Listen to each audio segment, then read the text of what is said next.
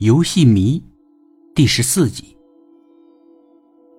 他那一身华丽的衣服，再加上他的笑容，没有一点鬼的阴冷，并没有什么可怕的，反而还让东东很喜欢呢。但东东偏偏猜他是鬼。男孩不屑一顾的否认了：“我怎么是鬼呢？我是狐仙。狐仙？是啊，我叫吉祥。”东东觉得他也应该介绍一下自己。我叫东东。东东说着，他还伸出了右手。他这个动作，吉祥有点不知所措。你要干嘛？不干嘛，跟你握手。可狐仙并没有这样的礼仪。东东耐心的跟他解释：“我们人类互相认识的时候会握手。”吉祥有点明白了。他有点戒备的伸出了手，和东东的右手碰了一下。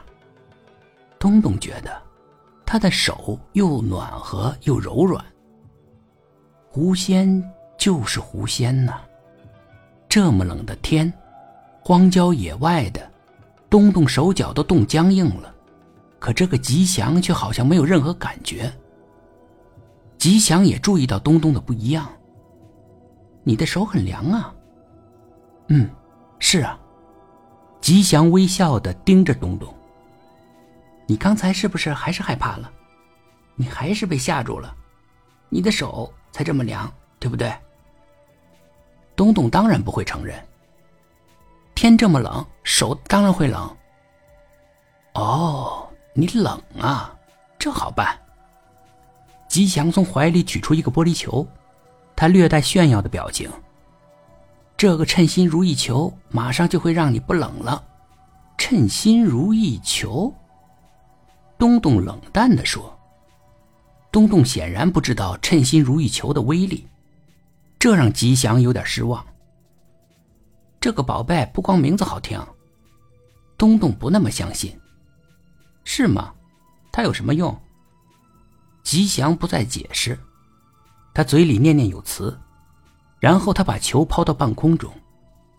奇怪的是，那小球浮在空中，并没有落下来。球在慢慢的变大，越来越大，越来越大，最后把他们两个都照进去了。还冷吗？真的马上就不冷了，甚至还有些热了。吉祥比划了一下。圆球的周围出现了两个大的沙发，这种看起来很舒服的沙发。请坐。就好像东东是到他家做客似的，不光温暖，这球里的光线也是明亮又不觉得刺目，不用借着手机屏幕就能够看清楚旁边的一切。光线这么好，东东又仔细的打量着吉祥。第一次见狐仙，难免好奇嘛。吉祥经得起推敲，仔细审视下，看起来更漂亮、更帅气了。他当然也知道这点，他得意的笑着。可东东不会恭维人，他还没学会那一套，他反而赞扬起照着他们那个球了。这叫称心如意球，是吗？真是个好宝贝。